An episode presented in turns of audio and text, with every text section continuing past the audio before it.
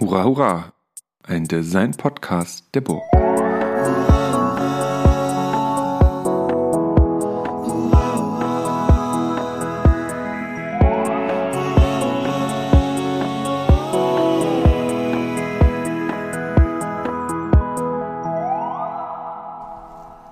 Herzlich willkommen zu einer neuen Folge des Hurra, hurra Podcast, dem Design-Podcast der Burg. Und das ist wieder ein Podcast über die Burglabs. Und heute sitzen wir, ja, wo sitzen wir hier eigentlich? Ich habe Henning und Ina zu Gast. Henning Franschik und Ina Torinski, MitarbeiterInnen des ähm, Sustain Labs in den Burglabs. Und ähm, sag mal, wo sind wir hier, Ina? Wir sitzen in der Materialsammlung der Bibliothek oder der Materialsammlung der Burg, die aber in der Bibliothek sitzt. Erzähl mal ein bisschen mehr über, den, über die Materialsammlung Henning. Die Materialsammlung, ja. Die Materialsammlung ist eigentlich ein Ort, der ganz gut in die Bibliothek passt, weil er so ein bisschen das klassische Repertoire eigentlich einer Bibliothek erweitert, eben um Materialien.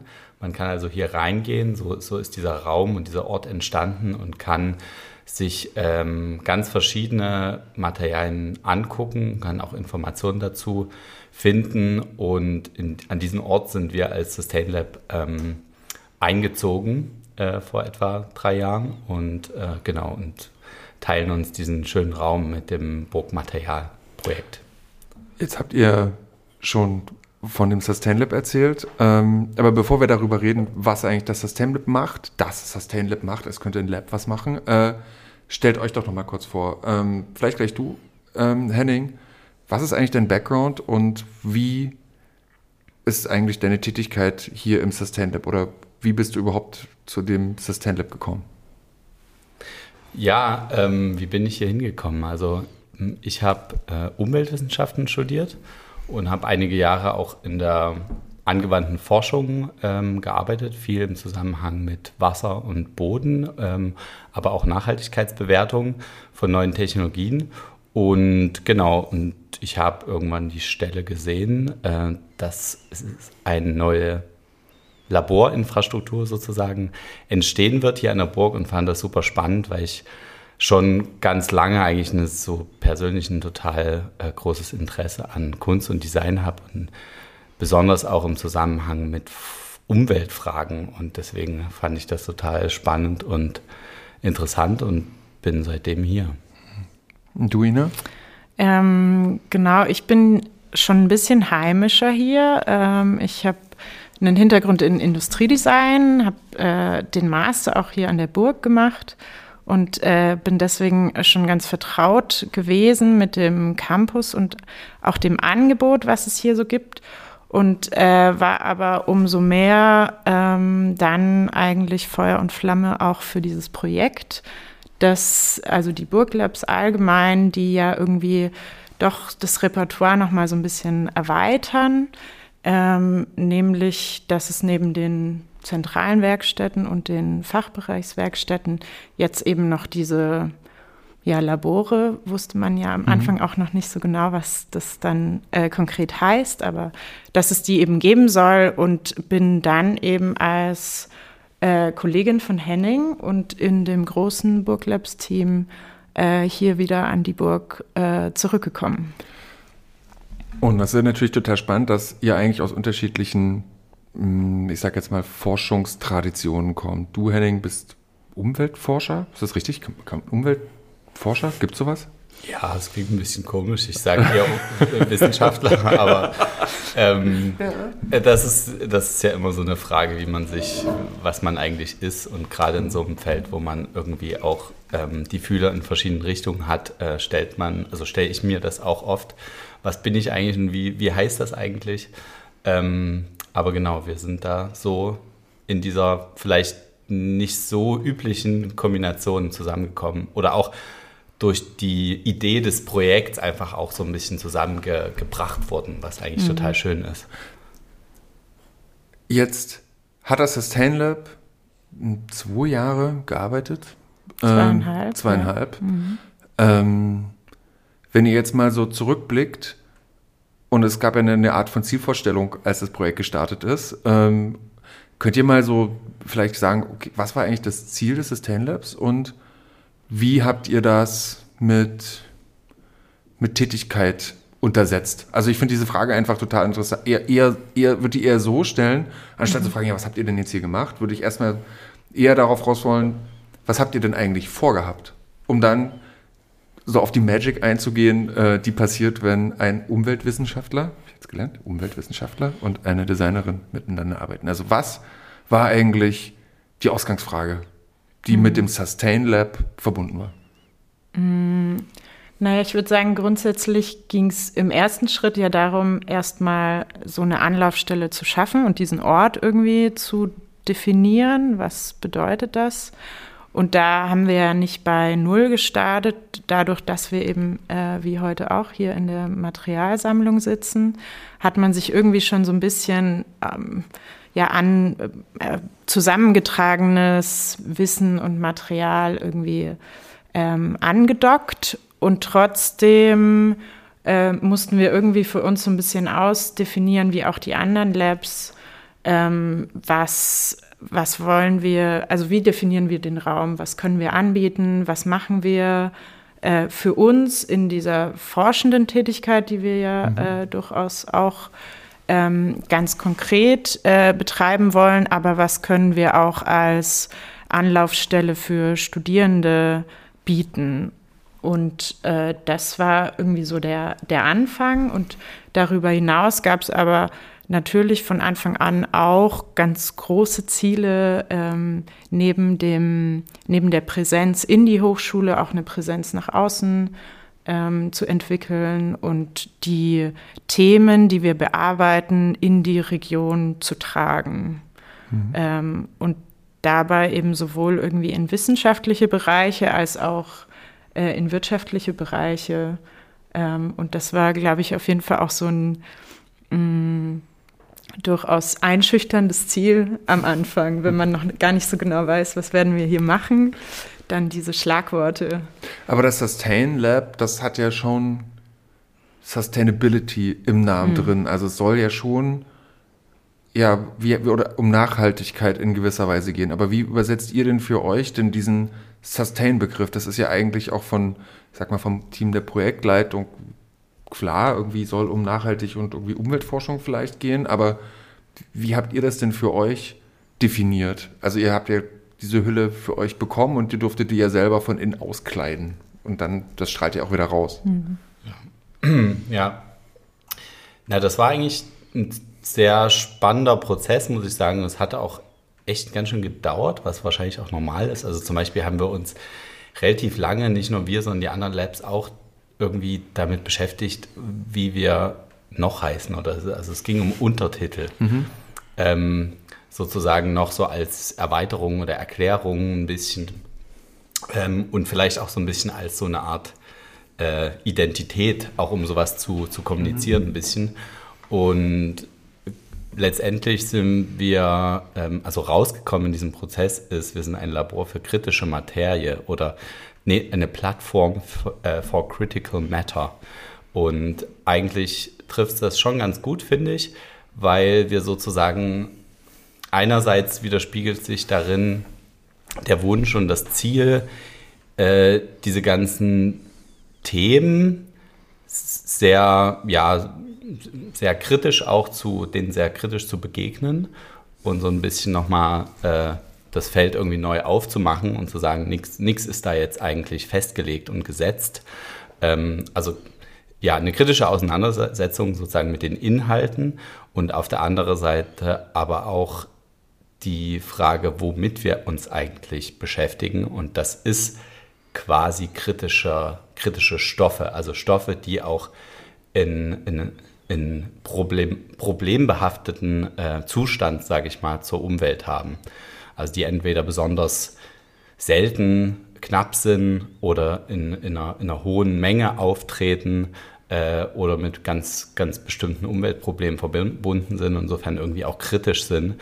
Und mit denen beschäftigen wir uns. Also wir haben zwar diesen sehr, sehr großen Nachhaltigkeitsbegriff, hauptsächlich im Lab, aber wir beschäftigen uns in dem Zusammenhang schon hauptsächlich mit ähm, einem Material oder aus einer Materialperspektive mit diesen Themen. Und aber vielleicht ähm, glaube ich, das, was noch so ein bisschen mit drin steckt, was für uns wahrscheinlich schon zu selbstverständlich ist, warum man es gar nicht so explizit formuliert, aber um auf deine Frage nochmal zu kommen, ist es wahrscheinlich das Grundziel gewesen, ähm, Nachhaltigkeit als Thema, das hier an der Hochschule ja in allen Köpfen kursiert, in einem Ort wirklich ähm, ganz explizit zu diskutieren. Mhm. Und ähm, Aspekte, die vielleicht ähm, in manchen Projekten ähm, Thema sind, aber eben nicht das Ausgangsthema, hier ganz explizit ähm, einfach zur, zur Ausgangsfrage zu machen. Und wie, und jetzt hat, oder andersrum, ihr habt ja gerade gesagt, ähm, oder du hast das gemacht, dass es ja eigentlich diese zwei Beine gibt. Das hm. Forschen, was nochmal spannend ist, einerseits wie forscht ein Umweltwissenschaftler und wie forscht eine Designerin ähm, und das Vermitteln mhm. der, der eigentlich der Inhalte, die erforscht wurden, aber die vielleicht auch so Common Sense, ich sag mal, aus euren jeweiligen Feldern da sind, aber die in diese Projekte reinzutragen. Ähm, ich glaube, auch für die, für die Hörenden wäre es ist mal interessant, was ist denn eigentlich ein Projekt, wo ihr sagt, okay, an dem wird ähm, die Arbeit von euch eigentlich am deutlichsten die, die im Sustain Lab passiert ist. Vielleicht, genau. Hm, schwierige Frage. Also, was, ich habe ja eine Antwort. Da, aber was, was steht da jetzt? Ähm, ich glaube schon auch. Das, also ich glaube jetzt so die letzten beiden Projekte, die wir gemacht haben, dann ist es vielleicht nicht eins, aber Aha. zwei ähm, so für die für die Booklabs Present Ausstellung auch im Futurium? Äh, Im Futurium, genau. Das waren schon irgendwie so die, also auf jeden Fall Schwerpunkte, die wir gesetzt haben und mit denen mhm. wir uns in einer kurzen, intensiven Phase einfach ähm, ja schon ein bisschen versucht haben, das, was vorher oft implizit war, in diesem ganzen Entwicklungsprozess anzuwenden, für uns mhm. auch. Mhm. Und das war das, erzähl mal über dein Projekt, Ina. Mm, ähm, Darf ich kurz einhaken? Na gut, du willst dann zuerst vorstellen. Weil das oft wir das so, ähm, wir das so uns zugeordnet haben auf eine mhm. Art, haben wir es mhm. auch, aber wir haben immer versucht, manchmal war das nicht einfach, die Projekte gemeinsam zu bearbeiten und eben genau das äh, nicht Ina ein ähm, Projekt hat und ich ja. ein, sondern mhm. wir wirklich, und das manchmal ging das nicht so gut auf, manchmal mhm. hat das, war es tatsächlich dann mehr so, wie du gerade gesagt hast, aber ähm, das ist eigentlich immer sehr unser Anspruch gewesen und wir haben das auch teilweise sehr gut geschafft, mhm. äh, manchmal auch nicht, genau. Aber, was denk, aber warum denkst du, ging es manchmal nicht so oft? Sind das strukturelle Sachen gewesen? Ähm, Zeitlich auch einfach, oder? Ja, oft? genau, ein bisschen. Mhm. Also einerseits denke ich mal, die die Kombi wahrscheinlich von Zeit und den jeweiligen Bereichen, die wir mhm. sozusagen haben und kennen. Also wenn man sich mehr Zeit nimmt oder mehr Zeit hat, um sozusagen so einen Prozess auch gemeinsam zu machen, wenn jemand, der das noch nicht gemacht hat, ob ich jetzt einen Entwurf mache oder ob Ina mit, also wir sind nicht dafür ausgebildet, ne, aber dass wir das sozusagen gemeinschaftlich machen, so äh, uns da so einen Transfer gibt, das braucht einfach Zeit. Wenn man ganz effektiv arbeiten muss, dann ist man schon geneigt zu sagen, okay, du kannst das am besten, am schnellsten, dann machst du das jetzt alleine, ich mache das andere. Mhm. Also mhm. so, das war dann schon Pragmatismus auf eine Art, was auch wichtig ist und auch natürlich seinen Sinn hat. Ähm, genau. Okay. Genau, von Ina, dem erzähl, her, doch mal, erzähl doch mal das Projekt, was du mit Henning zusammen gemacht hast. Genau, äh. und nicht nur mit Henning, sondern auch mit Simon Maris. Äh, genau, also es war sozusagen, um's, äh, um diese äh, Zuschreibung äh, gleich mal aus dem Weg zu räumen, ein äh, Kooperationsprojekt, wenn man so will, zwischen Sustain Lab und X-Lab. Mhm. Ähm, das X-Lab für Robotik und KI und ähm, wir haben, haben angefangen, ich glaube, ich fange mal am Ende an, weil es hatte natürlich eine lange Genese, aber das Projekt selbst ähm, und das, was wir dann ähm, auch als, als ähm, Verfahren eigentlich gezeigt haben, beschäftigt sich mit Stampflehm als traditionellem Bau, ja, Bau, als Bautechnik mhm. eigentlich, muss man sagen ähm, die hier in der Region auch eine lange Geschichte hat. Und wir hatten großes Interesse sowohl am Material Lehm als auch eben an diesem sehr brachialen und simplen Handwerk und äh, haben da ganz viel äh, spannende Aspekte drin gesehen, nicht zuletzt eben ökologisch äh, interessante Aspekte. Und äh, das dann aber eben mit neuen Technologien, in dem Fall haben wir mit einem Roboter gearbeitet, neu übersetzt eigentlich, um ja einfach neue Möglichkeiten rauszuholen und auch das Verfahren so ein bisschen an auf die Spitze zu treiben und an neue Grenzen zu bringen. Und dabei ähm, ist so ein Prozess entstanden, bei dem wir eben nicht mehr erdfeuchtes Material direkt verstampfen, sondern trockenen Lehm in eine Art Sinterbecken sozusagen füllen und dann wie bei so einem äh, Wet Jet äh, Wasser aufträufeln ähm, und dann erst sozusagen das sich langsam ähm, benässte Material wieder verstampfen. Also ganz plump und einfach gesagt, trockene Schicht, Wasser beträufeln in der gewünschten Form, nächste Schicht wieder beträufeln. Das ist gesliced sozusagen. Genau. Ja. Und aber nochmal so, vielleicht dieses Stampfleben klingt mhm. nach einem sehr, also du sagst ja, so ganz plump einfaches Verfahren, mhm. klingt jetzt dann doch komplizierter, als es äh, vielleicht am Ende ist. Ähm, Stampflehm ist, mh, hm, ne, also ich glaube, das kennen nicht viele Leute. Mhm. Also auch als ich sozusagen aus dem Augenwinkel da so mit drauf geguckt habe am Anfang, dachte ich so, hm, Stampfleben, okay, ja, alles klar, aber der Vorteil davon ist schon, also so wie ich es vielleicht, äh, äh, also den einzigen Vorteil, nicht den einzigen, aber einen Vorteil, den ich daran immer gesehen habe, war, hey, du kannst halt bauen, ohne zu brennen. Ne? Also hast sozusagen ein, ein, ein lehmartiges Material, was du eben nicht wie ein Ziegel verarbeiten musst, oder? Genau.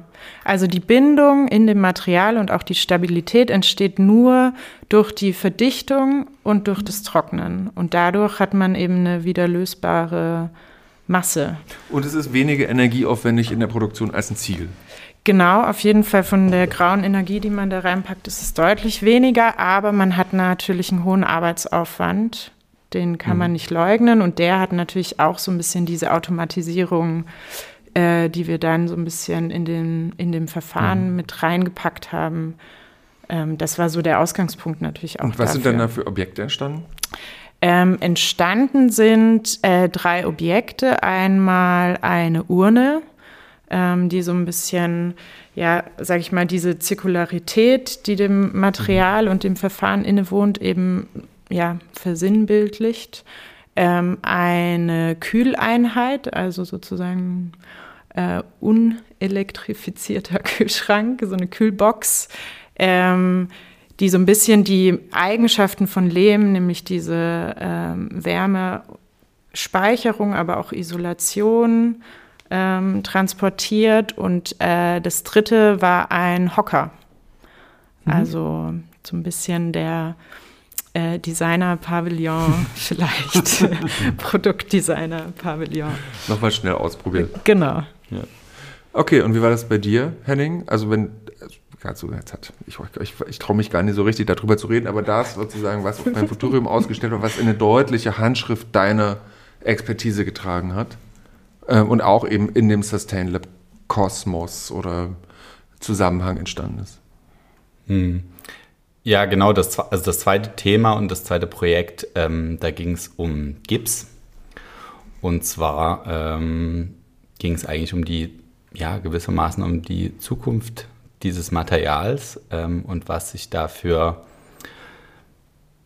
für Szenarien denken lassen, aber auch für ganz konkrete Produkte und vor allen Dingen aber, wie sich diese Flüsse, diese Materialflüsse sozusagen auch äh, quantitativ niederschlagen, so ein bisschen in, mhm. in mathematischen Modellen, äh, die wir dazu gerechnet haben.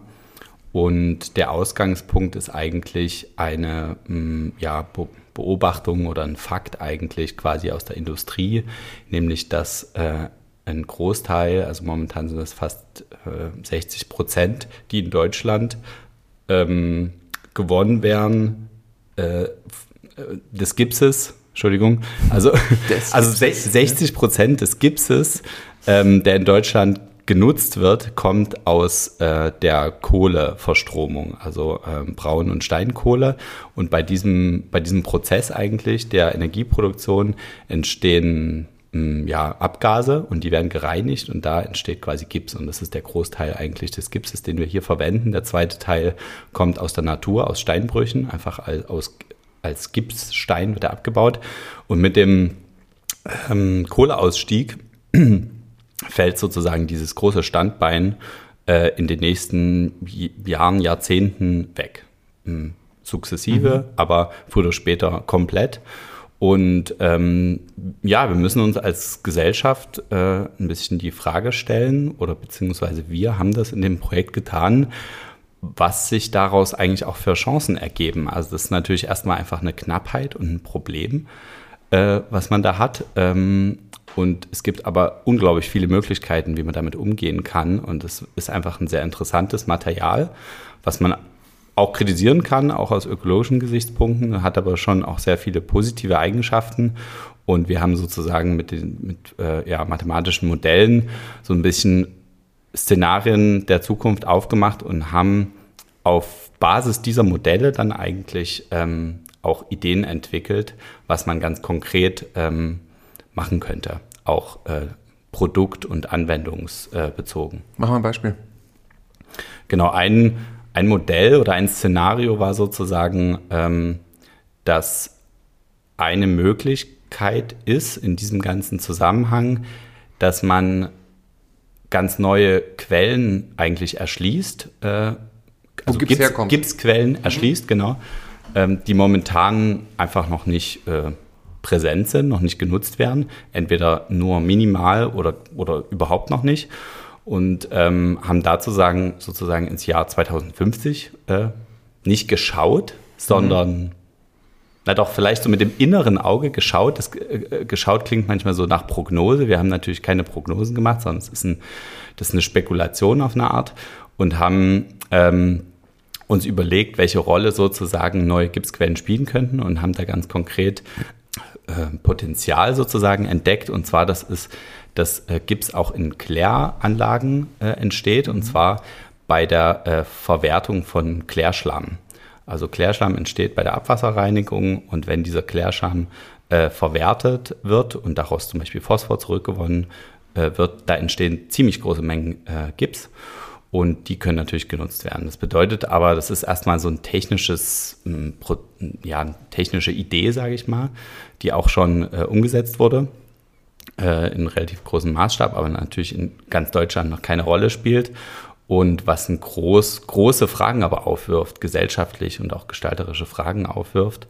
Ähm, und die haben wir dann sozusagen in so, einer, in so einem ja, kleinen Konzeptidee äh, und versucht ein bisschen greif, greifbar zu machen.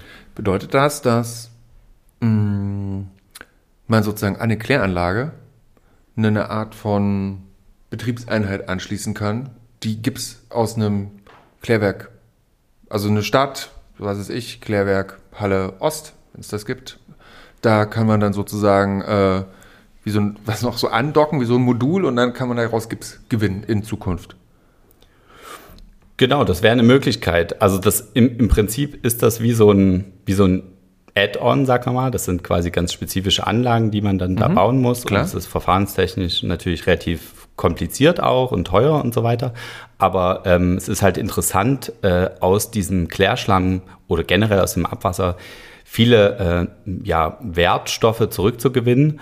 Äh, das kann halt zum Beispiel Phosphor sein, das kann aber eben auch der Gips sein. Und das bedeutet schon so ein bisschen ein, äh, ja, ein kulturelles Neu- und Umdenken, was teilweise schon auch äh, etabliert ist oder immer mehr sich etabliert, aber sozusagen die Kläranlage als klassischer Entsorgungs- klassisches Entsorgungsunternehmen, was einfach den Dreck unserer Gesellschaft äh, verschwinden lässt. Mhm. Aber gleichzeitig dieses, diesen Ort gleichzeitig zu denken als einen Ort, an dem eigentlich was Neues entsteht, an dem was Neues gestaltet wird und ähm, ja, Werte, Werte geschaffen werden eigentlich aus einem, aus einem Abfall. Das ist schon ähm, nicht, nicht so trivial, wie es vielleicht erstmal klingt. Wenn ich jetzt also eure beiden Projekte so höre, dann finde ich die in gewisser Weise sehr angewandt. Also die, die haben einen sehr experimentellen ähm, Charakter, aber peilen immer auf eine, auf eine Übertragung irgendwie hin. Woran, woran liegt das? Eine Übertragung auf was? Also sozusagen auf ein konkretes Ja, na, das ist halt eben, oder? das geht, das ist ja keine Forschung der Forschung wegen, die ja. ihr hier macht, sondern das hat ja immer einen, einen Bezug. So, mhm. ich, kommt der, kommt der durch, durch, also kommt der direkt aus euch jeweils oder ist das eine Sache, die aus einer, aus der Interdisziplinarität entsteht? Mhm. Ich weiß gar nicht so genau. Also ich glaube, es macht also bei mir auf jeden Fall schon äh, der Hintergrund und wie man einfach arbeitet, aber eben auch denkt schon allein, dass man als Gestalterin ja immer darauf abzielt, irgendwas greifbar zu machen. Und greifbar machen bedeutet meistens auch, äh, das Prinzip vielleicht mal zu übertragen auf mhm. ein konkretes Objekt. Ähm, genau wie es bei uns eben war. Diese drei Objekte sind ja erstmal Mittel zum Zweck, die Dinge kommunizieren und einfach mal ähm, ein Output dieses Verfahrens sind. Ansonsten, ja, und das in irgendeiner Weise deklinieren. So, das kann das sein, genau. das und das sein, das wären Anwendungsfelder. Ganz genau. Ja. Und äh, von dem her ist es, glaube ich, schon geprägt durch den Ort, an dem wir sind, also als Labore in Anführungszeichen oder auch nicht, sind wir ja nun mal an der, ähm, an der Kunst- und Designhochschule äh, und äh, denken auch, glaube ich, schon aus, oder ich für meinen Teil natürlich sehr stark aus dieser Richtung. Ähm, und da kommt das irgendwie ganz automatisch, das mhm. auch anwendbar zu machen. Und äh, wie war es bei dir? Also ich würde sagen, dass dieser Anwendungsbezug ähm, ja einerseits natürlich besteht, so herrscht, äh, wahrscheinlich weil du ihn ja einerseits eben auch durch die, die Tradition des äh, Produkt- und Industriedesigns dadurch auch geprägt bist, auf einen konkreten Nutzen hin zu gestalten sozusagen. Und äh, ich andererseits auch ähm, eigentlich mich ganz viel mit Problemen, mit der Analyse und der Lösung von Problemen beschäftigt habe, so von der, von der Kultur des, äh, der Disziplin her. Aber auf der anderen Seite eigentlich hat es auch auf eine Art diesen Anwendungsbezug gar nicht. Also es ist, es ist mhm. schon sehr ähm, losgelöst sozusagen, also gedanklich abzielend auf eine konkrete Anwendung, aber teilweise so, so ferngedacht von den mhm. momentanen Realitäten, mhm.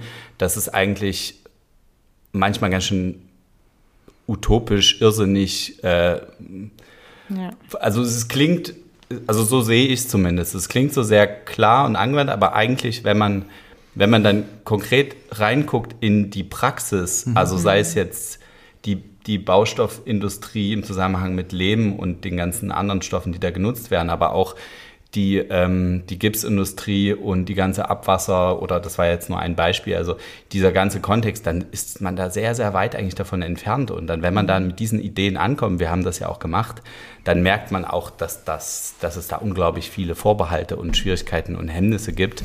Insofern haben wir den Luxus hier in dieser Einrichtung so völlig losgelöst von einer konkreten äh, Anwendungsentwicklung. Mhm. Äh, diese Dinge ja. so in die Zukunft zu denken. Und das finde ich ist aber die ganz tolle Kombi, die wir hier haben. Das zeigt sich auf jeden Fall ja auch an den Objekten selbst. Mhm. Also wie, wie anwendungsnah die sind, äh, bewertet man da, glaube ich, schon auch, wenn man die sieht, nochmal anders. Vielleicht ja, okay. bleibt ja. ja doch rough. Ja, aber es, aber es, aber es will zu den Menschen. Also mhm. ich glaube, da verstehe ich so dieses Anwendungsding mhm. dahinter. Das ist eben kein Laborexperiment, was im Labor bleibt und ein, guck mal, ich habe jetzt hier geschafft, zwei Vierecke miteinander zu verbinden. Oder äh, ich habe jetzt aus Klärschlamm dieses bisschen Gips rausgeholt. Sondern das ist ja eine, das, das, das, das will die Frage ja auch in die Gesellschaft irgendwie reinstellen. Deswegen haben die auch so einen kommunikativen Charakter, sind doch danach aus, also sind ja auch so aufbereitet. Ich frage mich eher, ob, also was das Los der, der, der, der Forschung um und mit Sustainability ist, nämlich, dass ihr ja dann eben so angeguckt werdet, so, hä, was macht denn ihr hier? Also wie Erde verstampfen und, äh, und Gips aus sorry, aus Scheiße produzieren, äh, ist dann, ist das denn aber, dann aber dann doch genau die, die, die vielleicht doch die richtige Reaktion, weil weil der, der, die, die Wirtschaft oder eben normal, die normale, der normale Anwendungskontext so den Anforderungen eigentlich hinterherhinkt. Weil, also ihr könnt ja die aktuellen Sustainability-Bestrebungen beforschen. Das könnt, kann ich mir vorstellen, das ist sehr frustrierend. Oder ihr schaut halt in die Zukunft und entwickelt Anwendungen, Szenarien, die dafür da sind.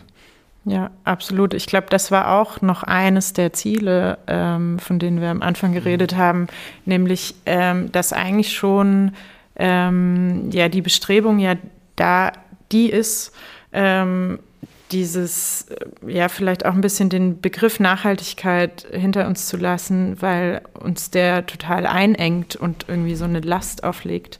Aber das so, ja, am Beispiel einfach zu zeigen, wie verschiedene Wege aussehen können oder Alternativen ähm, zu bestehenden Wegen ähm, umzugehen, einfach mit Material, mit Verfahren, mit Stoffströmen und dann eben auch, wie, wie zeigen sich die Methoden, die wir dafür halt an der Hand haben. Sowohl mhm. ich als auch Henning, als auch gemeinsam, welche neue Methoden entstehen da, um an diesen Themen zu arbeiten. Genau, das ist mir eine Frage, auf die ich gerne noch raus will weil das ja so eine unglaublich mh, coole Kombi ist. Ne? Ihr habt eigentlich das große Glück, viel auch voneinander zu lernen in dieser, in dieser Zeit. Und ähm, die ist ja auch eine, ist ja eine sehr gebeutelte Zeit gewesen, irgendwie von den zweieinhalb Jahren, die die Burglabs äh, in dieser ersten Phase existiert haben, waren eigentlich zwei Jahre Covid. Ähm, aber ihr habt ja trotzdem miteinander zusammengearbeitet. Was würdet ihr sagen, habt ihr eigentlich voneinander gelernt, also aus dieser interdisziplinären äh, Zusammenarbeit. Was ist da, was ist da, welcher Funke ist denn da auch nachhaltig übergesprungen? Oh, voll, voll die gute Frage. Also ich ähm, ja immer schwierig, sowas zu beantworten. Man, man weiß ja nicht, was sonst gewesen wäre. So, ich, hm. äh, also ich glaube aber, also dass es schon mal sich auf das Team erweitern lässt, weil wir sehr, sehr viel mhm. eigentlich in dem gesamten Burglabs-Team zusammen ähm, gemacht haben. Zumindest jetzt für mich ist es so, dass ich äh, besonders schon auch von Ina natürlich gelernt habe, weil wir viel intensiver zusammengearbeitet haben, aber auch die ganzen ähm, Ideen und Treffen und Planung und der Wissensaustausch sozusagen mhm. über die Labs hinweg. Also das Biolab und das X-Lab? Genau, mhm. genau. Ähm, und weniger sozusagen auf die die einzelnen Themen so bezogen, sondern wirklich eher auf die, ja, die Art zu, zu arbeiten, auch über diese, ähm, diese Wissenskulturen sozusagen hinweg und da so den gemeinsamen Nenner auch zu finden, den wir wahrscheinlich alle auch schon ein Stück weit von vornherein haben, sonst mhm. hätten wir uns hier nicht eingefunden. Ähm, aber was ich sagen würde, was ich jetzt gelernt habe, ist schon das, was du, glaube ich, davor gerade ähm, auch so angesprochen hattest, dieses zu den Menschen hin, das zu denken. Also so ein bisschen dieser Schritt, was bedeutet, erstens, was bedeutet das jetzt für, für die Menschen zu Hause? Was, was heißt das? Inwiefern ist das, macht das Spaß? Inwiefern ist das schwierig? Ist das anstrengend? Was ist daran irgendwie ähm, attraktiv? Äh, also, es hat ja so viele Komponenten, aber eben diese Forschung quasi aus diesem aus dieser Erkenntnis heraus in so eine Alltagsbedeutung irgendwie zu, zu transportieren. Und das sozusagen mitzudenken, von Anfang an eigentlich das Ganze mitzudenken, aber auch das Ganze praktisch ein bisschen äh, umzusetzen und letztendlich irgendwie auch zu gestalten dann. Mhm. Und bei dir, Ina? Mm, also ich glaube, dass es äh, viel total viel Implizites ist, was man gar nicht so mhm. äh, gar nicht noch gar nicht so greifbar jetzt ausspucken kann, aber äh, wovon ich total viel gelernt habe, ist, dass gerade als ähm, Gestalterin bewegt man sich ja oft auch sehr gerne so in seiner Blase ähm, und man hat einfach so den gleichen Slang drauf und weiß, äh, wie man miteinander kommuniziert. Und wenn man so eine Idee anteasert, dann passiert im anderen Kopf irgendwie auch was und auf dem kann man gemeinsam dann aufbauen. Und äh, das fand ich total spannend, dass wenn ich jetzt mit Henning zusammenarbeite, aber auch mit Falco und Johann ähm, aus dem Biolab, aus dem Biolab dass man plötzlich an ganz anderen Stellen hängen bleibt, weil man merkt, ah nee, da driftet jetzt jemand Was in, ist denn das für eine Stelle, an der man so hängen bleibt? Naja, zum, so ganz festgefahrene Begrifflichkeiten zum Beispiel, an die man sich so ein bisschen gewöhnen muss, wie Protokolle und der Methodenbegriff, mhm. äh, den ich ganz wild um mich werf, aber Henning hat, Henning hat eine ganz konkrete Vorstellung. Nee, mhm. das, aber Ina, du hast jetzt Methode gesagt, das, das ist überhaupt keine Methode für mich. So, was meinst du damit? Und sich an so Begriffen äh, immer wieder abzurackern, um einfach auf den gleichen Nenner zu kommen, fand ich total wertvoll, weil man ähm, stückweise lernt, sich viel expliziter auszudrücken. Und das betrifft dann nicht mhm. nur so oberflächliches Kommunizieren, sondern das geht dann auch irgendwie mit in den Entwurf und mit in die Themen rein. Wo macht man Abgrenzungen? Was will man eigentlich gerade adressieren und was wirft man über Bord? Also wo setzt man so ein bisschen seine thematischen Grenzen? Ähm, das hat mir total geholfen und da habe ich total viel gelernt, ähm, ja, Dinge klarer auszudifferenzieren. Mir ist noch ein Punkt eingefallen, der, den ich irgendwie jetzt noch schnell loswerden will. Und zwar ähm, habe ich für mich voll, also der Möglichkeitsraum der hat sich massiv erweitert. Also sozusagen in der, wenn man sich mit irgendeinem Thema oder einem Problem beschäftigt, das sozusagen das Feld komplett aufzumachen für, nee, warum, warum ist, warum geht das nicht? Natürlich geht das, können wir doch mal denken. Was wäre denn jetzt, wenn das so wäre? Also alles so, so ein bisschen in Frage zu stellen und damit eigentlich einen unglaublichen, ja, einen Raum an Möglichkeiten aufzumachen, äh, was ich irgendwie, ja, sehr, sehr ähm, gelernt und, und kultiviert, kultivieren durfte, so in mhm. diesem Kontext. Und das ist sehr, sehr schön. Das macht, ein, das macht eine Umweltwissenschaftlerin, ein Umweltwissenschaftler, macht das nicht? Naja, ja doch, wir machen das schon, aber die, es gibt es gibt schneller, also ich, ich habe Design für mich hier so wahrgenommen, dass es ein Teil, ein ganz wichtiger Teil der, ja auch der hm, Qualitäten eigentlich von Designerinnen ist, dass man eben diesen, diese Vision haben kann. Also mhm. ohne, ohne gleich eine konkrete Idee zu haben, aber wirklich diese Bestrebung, wenn man jetzt sucht nach einem nach einer guten Idee oder nach einem guten, äh, nach einer guten Gestaltungs, ähm, weiß ich nicht, Entwurf, dann ist erstmal nichts unmöglich. Und das wird so stark kultiviert und das wird so stark geübt, das ist dir euch vielleicht nicht so explizit so bewusst, aber mhm. aus meiner Perspektive ist es das äh, sehr stark und es gibt sehr, sehr viele technische, rechtliche oder auch Verhaltens- äh, von denen man sich von vornherein sofort von irgendeinem so Gedanken schon gleich abbringen lassen könnte. Aber das machen wir nicht hier so mhm. einfach. Also mhm. natürlich machen wir nicht alles, aber wir versuchen erstmal alles zu denken. Und das ist, glaube ich, total, ich glaube, das ist keine Selbstverständlichkeit und das ist auch vielleicht gar nicht so einfach, wie es uns jetzt gerade so erscheint, aber das ist was, was für mich nicht neu war, aber was sehr, sehr stark so ja, gewachsen ist. Mhm. Mir fällt aber auch noch was ein, jetzt wenn du das zum Beispiel sagst, ähm, im Gegenzug habe ich extrem äh, profitiert jetzt in dem Arbeiten mit dir davon, dass während wir zwar jede Idee spinnen, äh, man trotzdem immer das Bedürfnis hat, oh, das muss was Neues sein. Wir, mhm. Man will immer irgendwie so sein eigenes Ding da in den Raum stellen. Und das, wenn das schon mal irgendwie so vorgedacht wurde, dann hält einen das vielleicht trotzdem ein bisschen ab, davon da jetzt auch noch mit aufzuspringen, weil es hat ja schon mal jemand gemacht. Und so diese, sage ich mal, für meinen Begriff wissenschaftliche Perspektive, Wissen auf Wissen aufzubauen und auf Vorarbeit aufzubauen, indem man das nennt, aber genau da anzusetzen und das wieder weiter zu bearbeiten, finde ich, ist was, was meinen Arbeitsprozess jetzt auf jeden Fall auch beeinflusst hat und was wir ja auch bewusst irgendwie mit den Residency-Formaten, auch mit Studierenden eigentlich nutzen mhm. wollen, nämlich dass ein Semesterprojekt oder ein Entwurfsprojekt oder eine thematische Auseinandersetzung eben nicht zu Ende ist nach kurzer Zeit, dann ist da der Stempel mit meinem Namen drauf und gut ist, sondern dass man sowas auch teilen kann und äh, teilen will und dann auch in andere Hände gibt und dann wird daran weitergearbeitet.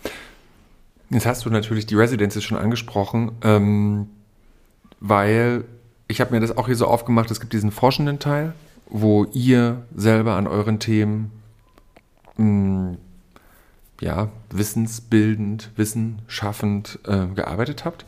Und dann habt ihr das ja aber auch weitergegeben. Und da gab es verschiedene Formate. Eins äh, ist das Residency-Programm. Ähm, könnt ihr mal noch kurz einführen? Ja, wie hat das, was ist eigentlich das Lab Residency-Programm und was, was ist da passiert?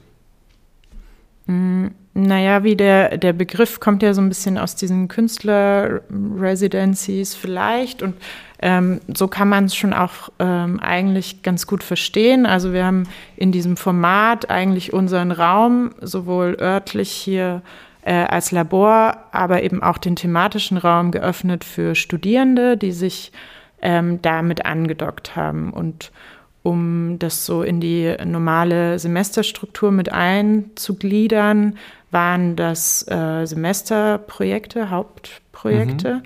Ähm, von einer kleinen Gruppe an Studierenden, also eigentlich immer nur so zwei bis vier Personen. Pro Lab. Pro Lab, genau. Mhm. Ähm, die sich an ein Thema mit angeschlossen haben und ein Semester lang ähm, ihr eigenes Projekt unter diesem Thema entwickelt haben und ähm, dann sozusagen dieses Repertoire an Perspektiven auf das Thema ähm, haben die Arbeiten einfach erweitert. Hm, also genau. beim Thema Stampflehm äh, genau. habt ihr als Mitarbeitende des Sustain Labs und Mitarbeitende des X-Labs als jeweils die Einzeldisziplin, die ihr interdisziplinär zusammengearbeitet habt, noch eine Gruppe von fünf, vier, vier Studierenden da, genau. mhm. eigentlich ja, begleitet, wie die das machen. Ne? So, dadurch, dass ihr ja aber keine Lehrdeputat habt, das ist ja nochmal wichtig mhm. als ihr seid ja ForschungsmitarbeiterInnen, das heißt, ähm, die Lehre ist nicht euers. Ähm, genau. Dort trotzdem habt ihr aber ja den Auftrag der Wissens, des Wissenstransports ja. von euch in die Hochschule. Ähm, und deswegen hat, wurde das eben durch ProfessorInnen begleitet. Genau. Die dann sozusagen eigentlich ein Projekt daraus gemacht haben und ihr mhm. als Expertinnen dazugeholt wart. Ähm, wie war das für euch in dieser Rolle? neben der eigenen Forschung auch noch in die äh, Vermittlung reinzugehen, obwohl es keine Lehre ist. Ja, das war, das war total schön, weil das einmal hat das Dinge angestoßen, ähm, die wir ja wahrscheinlich anders gemacht hätten, wenn es die Residencies nicht gegeben hätte. Also es gab hätte. einen Wissenstransfer von den Studierenden in eure Forschungsprojekte rein? Den gab es auf jeden Fall, aber das meine ich jetzt nicht, sondern wir haben Sachen, also wir haben zum Beispiel eine Exkursion gemacht, eine Woche lang sind wir äh, in die Schweiz nach Österreich gefahren und haben das total dicht gepackt mit Terminen, äh, mit, mit ganz, äh, ganz, ja, ganz hochinteressanten Orten und Menschen, die wir da getroffen haben, halt in dem Zusammenhang mit Stampflehm und ein bisschen auch außerhalb davon, also auch Bodenkunde-Themen und so weiter, haben wir da ein bisschen ähm, uns angehört und Leute getroffen dazu und haben dann natürlich deswegen schon mal, schon mal ganz viel auch gelernt, weil wir das ähm, gemeinsam für, für uns als Forschungsgruppe sozusagen und auch für die Residencies organisiert haben. Ähm, aber es gab auf eine Art, ich würde einfach sagen, es war auch eine gemeinsame Beschäftigung mit einem mit einem Forschungsthema. Ähm, und auf eine Art hatten wir vielleicht, vielleicht hatten wir einen kleinen Vorsprung in der inhaltlichen Beschäftigung mit dem Thema, aber wir haben, wir waren trotzdem nicht wirklich Experten. Also es war ein offenes Feld für uns, ein Startpunkt unserer Forschung dazu.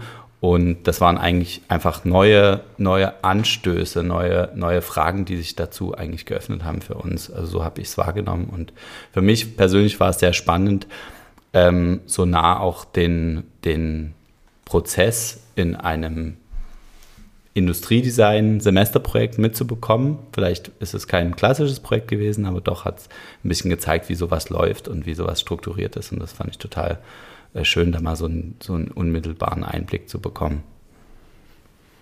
Ja, und gleichzeitig ist aber das Format selber eben auch ein experimentelles. Wir haben das das zweite Mal gemacht in diesem mhm. Stammflehm-Projekt in dem Fall.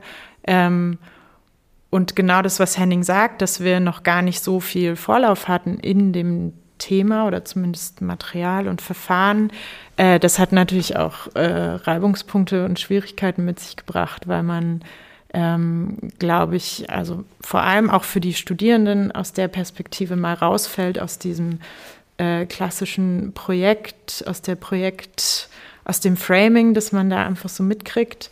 Ähm, und man merkt, dass viel eben zusammen gleichzeitig entsteht und nicht ähm, etappenweise vielleicht schon vorgearbeitet ist. Und ähm, das war irgendwie total interessant, dieses Ping-Pong aus ähm, ein bisschen Vorleistung, aber dann ganz viel auch wieder ähm, eigentlich gleichzeitig gemeinsam an diesen Fragestellungen zu arbeiten und die Fragen eben überhaupt nicht beantworten zu können, ja, ich, die aufkommen. Was mir gerade beim, beim Zuhören bei euch so auffällt, ist, mhm. dass ähm, vielleicht auch für die Hörerinnen, ich war in diesen, in diesen Prozessen immer so am Rand mit beteiligt und ähm, mir fällt es aber erst jetzt auf, wie ihr, so, wie ihr so darüber redet, dass es ja vielleicht gar nicht die, mh, mm, dass die Vermittlung von explizitem Umweltwissenschaftswissen und ähm, Wissen um nachhaltige Gestaltungsprozesse ging, sondern vor allen Dingen auch um das Arbeiten im Suchen. Also dieses, ich, vielleicht könnte man auch Forschen sagen, aber gemeinsam in dieses weite Feld hineinzugehen und sich einen Weg zu finden, in dem man Wissen produzieren kann, der einem was zurückgibt, was einem für, eine, für eine Fragestellung oder eben für eine prospektive Zielstellung weiterhilft. Und ich versuche das deswegen nochmal so ein bisschen so einzunorden, weil ich mich natürlich frage, ja, was haben denn die Studierenden davon und welche, mhm. welche Profilkompetenz entwickeln die dabei? Und würdet ihr mir zustimmen oder oder was ist eure Haltung dazu, wenn ich sagen würde, naja, die lernen dann aber eben auch weniger ein Designprozess fertig zu machen, wie er vielleicht in einem Designstudio mit einer klaren Zielsetzung passieren würde, sondern sie lernen eben eher als Gestalterinnen und Gestalter in Forschungsprozesse reinzugehen und sich da drin zu verhalten. Also zu sagen, okay, ach ja, na easy kenne ich doch. Haben alle keine Ahnung, aber ich mache mal mit. So, und wir gucken mal, wie es läuft. Ist es eher, eher das oder wo würdet ihr die, die, die Kompetenz sehen, die die Studierenden in diesen Residency-Formaten entwickeln? Hm, ja, ich glaube, das trifft schon ganz gut. Ähm, was ich noch, hm, ja, als eine große Schwierigkeit, glaube ich, für die Studierenden gesehen habe, aber eben eigentlich auch als größte Stärke in diesem Format ist, dass wir ja wahnsinnig viele Perspektiven zusammengebracht haben, nämlich, wie du gesagt hast, du hast mit drauf geguckt. Ähm, Mareike Gast als Professorin hat, ähm, hatte ihre Perspektive mit eingebracht, Henning, ich, ähm, Simon aus dem X-Lab. Mhm. Also es waren total viele ähm, Blickwinkel ähm, und auch durch die Expertinnen, die wir alle besucht haben und irgendwie so ein bisschen in den Prozess mit eingebunden haben, waren es so viele Stimmen und Meinungen, die man erstmal für sich wieder äh, klarkriegen musste. Äh, was aber natürlich total spannend ist, wenn die, das Wissen und diese ganzen ja, Erkenntnisse, die man so im Prozess hat, aber auch die ersten Ideen ähm, aus so vielen Blickwinkeln diskutiert werden. Und das macht es natürlich nicht leichter, aber nee. äh, in, äh, ist mit Sicherheit auch unangenehm in den Momenten und sorgt für viel Unklarheit, aber vielleicht mit so einem gewissen Rückblick äh, stärkt es einen natürlich eigentlich in seiner eigenen Position, weil man viel mehr dazu gedrängt wird, äh, eine eigene Meinung zu entwickeln und sich das rauszupicken aus dem Feedback, was gerade zum Projekt passt oder was einem gerade wichtig ist und was nicht, muss man sowieso ein bisschen zur Seite schieben, weil es viel zu viel ist. Mhm. Mhm. Ja, ich habe eigentlich habe ich keine Ahnung, was das jetzt quasi. Also klar haben wir auch von den ähm, Studierenden Feedback bekommen und so. Ähm, aber was ist sozusagen, was ist ja auch eine langfristige mhm. Frage. Das Oder also so, auch, ja. da, darauf ziehst du wahrscheinlich ab, denke ich, dass es die Frage ist, was so eine Art von ja, Vermittlung und Projekten grundsätzlich ändert, auch in der Lehre und in der gestalterischen Ausbildung und so. Und das kann ich natürlich nicht so richtig einschätzen. Ähm, was ich aber hoffe, ist und, und schon auch das Gefühl hatte, dass es teilweise ganz gut geklappt hat, war, dass man eigentlich vielleicht ein bisschen besser lernt in so einem eben so einem Feld aus Unsicherheit, ganz diese Offenheit, Unsicherheit, viele Fragen und das ist ja auch, das sind ja auch Dinge, die so ein bisschen unsere Welt ähm, kennzeichnen. Sehr, sehr viele Möglichkeiten, viele, vieles geht sehr, sehr in die Tiefe, gleichzeitig geht es unglaublich in die Breite ähm, und in diesem, in diesem, ja, manchmal auch wahrscheinlich recht schwer auszuhaltenden Zustand zu navigieren und die, die, die, die innere Kraft und Stimme zu finden, sozusagen da trotzdem zu einer guten zu einer Haltung zu kommen, zu einer Idee zu kommen, ähm, sich zu entscheiden auch in diesen ganzen Dingen. Und ähm, ich könnte mir vorstellen, dass das hilft und hätte. Und dass, dass das hilft, das zu entwickeln, dass wir halt so aus diesen verschiedenen Blickwinkeln darauf gucken. Manchmal würde ich, hätte ich so im Nachhinein gern, ähm, oder auch von Anfang schon, habe ich das gedacht, mehr sozusagen den Umweltwissenschaft oder, oder allgemein den Wissenschaftler raushängen lassen. Mehr, Hättest du gerne mehr gemacht? Ja, ja, schon. Ich hätte gern, aber das bringe ich manchmal auch einfach nicht übers Herz, muss ich sagen. Äh, aber woran also, hätte man das gemerkt, also dass du den mehr raushängen lässt? Welche, welche Argumente hättest du gerne stärker vorgebracht?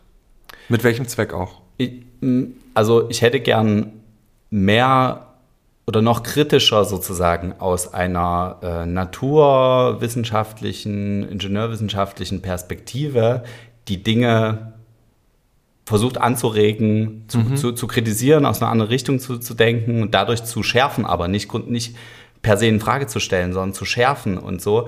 Ähm, und habe das natürlich auch gemacht auf eine Art, aber ich denke, das ist wahrscheinlich, also könnte mir vorstellen, es ist hilfreich, wenn man da einen starken Gegenpol hat. Also ich habe in meinem Studium schon gemerkt, dass ich ganz viel auch gelernt habe, ähm, wenn ja, wenn die Herausforderung groß war, wenn es starken Gegenwind gab, wenn auch eben der Gegenwind so aus einer ganz unerwarteten anderen Richtung kam, dann so im Nachhinein dachte ich immer, ja, krass, okay, cool, da, da ist was entstanden. Ich könnte mir vorstellen, dass gerade weil das halt neu ist, sozusagen dieses Verständnis für das Design, was ich unglaublich gerne aufbringe, deswegen bin ich auch hier.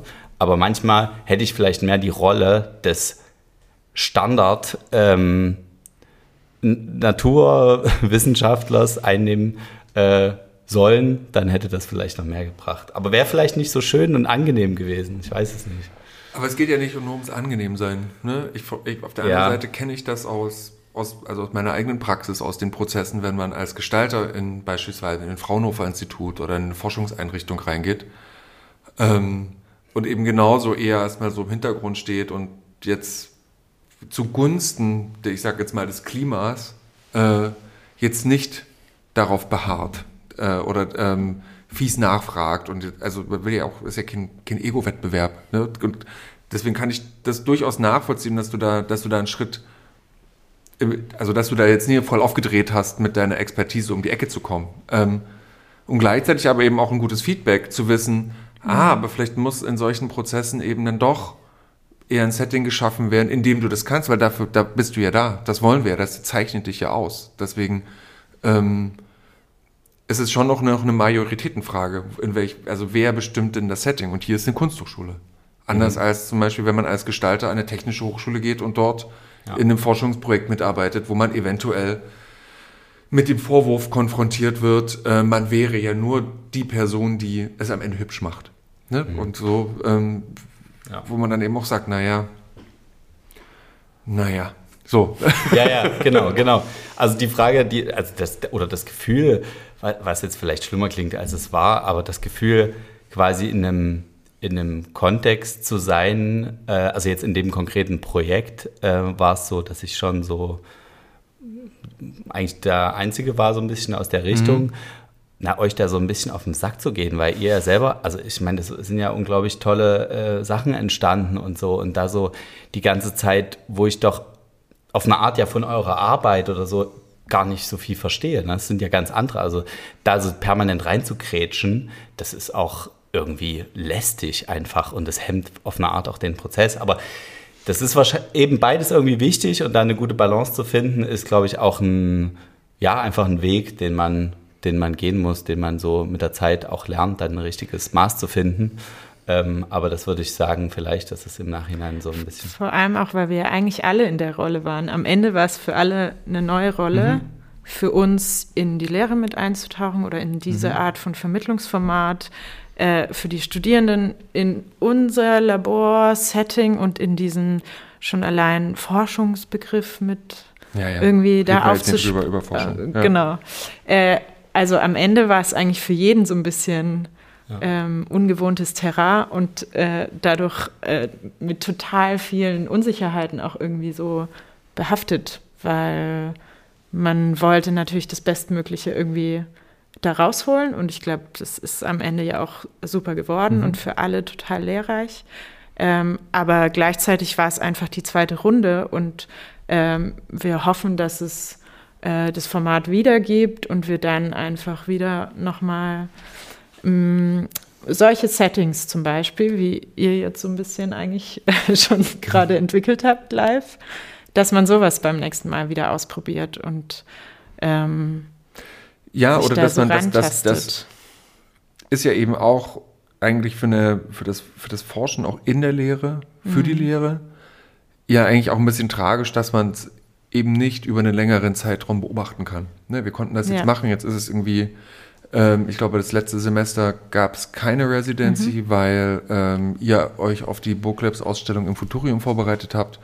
Ähm, davor gab es zwei, die auch eigentlich sehr heterogen waren. Also es ist ja eigentlich ein, ne, danke liebe Studierende, dass ihr das alles mitmacht, aber gleichzeitig ist es ja eben auch genau das Spannende, sich ja. in diese Settings reinzuschmeißen und die Expertise zu entwickeln, diese Settings nicht nur auszuhalten, sondern aktiv mitgestalten zu können. Und da eben auf Lehrende, auf Forschende, auf Kommilitoninnen irgendwie zurückgreifen zu können, die einem das ermöglichen, da das Beste, Beste rauszuholen. Aber das zu etablieren, das finde ich, auch das merke ich gerade live so, das auch zu beforschen, wie sowas eigentlich mhm. gehen kann.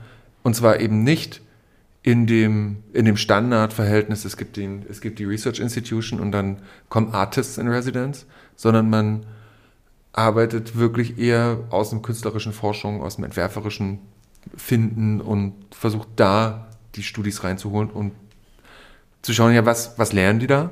Wie lernen die? Und wie? Und das fand ich ja total toll, als du das gesagt hast, Henning, dass da ja auch was zurückkommt in die, in die, in die, in jeweils die ja. Arbeit der professionellen Forschenden. Das ist eigentlich ganz cool. Mhm. Und damit hören wir auf. Jetzt habe ich das Schlusswort gesprochen. Kann Sehr ja auch mal passieren. ich schaue auf die Uhr. Ähm, fast eine Stunde. Ich wow. danke euch recht herzlich für diese unglaublich schnell vergangene Stunde. Und, danke ähm, dir. Ähm, das ja, war danke. einer der drei äh, Burglabs Podcasts. Ähm, es gibt noch einen mit dem X-Lab und einen mit dem Biolab. Und wer es bis hierhinter geschafft hat, dem empfehle ich sehr gerne, die anderen auch noch zu hören. Tschüss, vielen Dank, bis bald.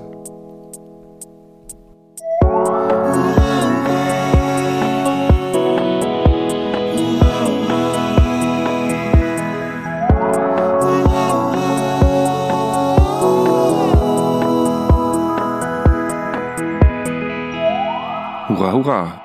Ein Design-Podcast der Burg.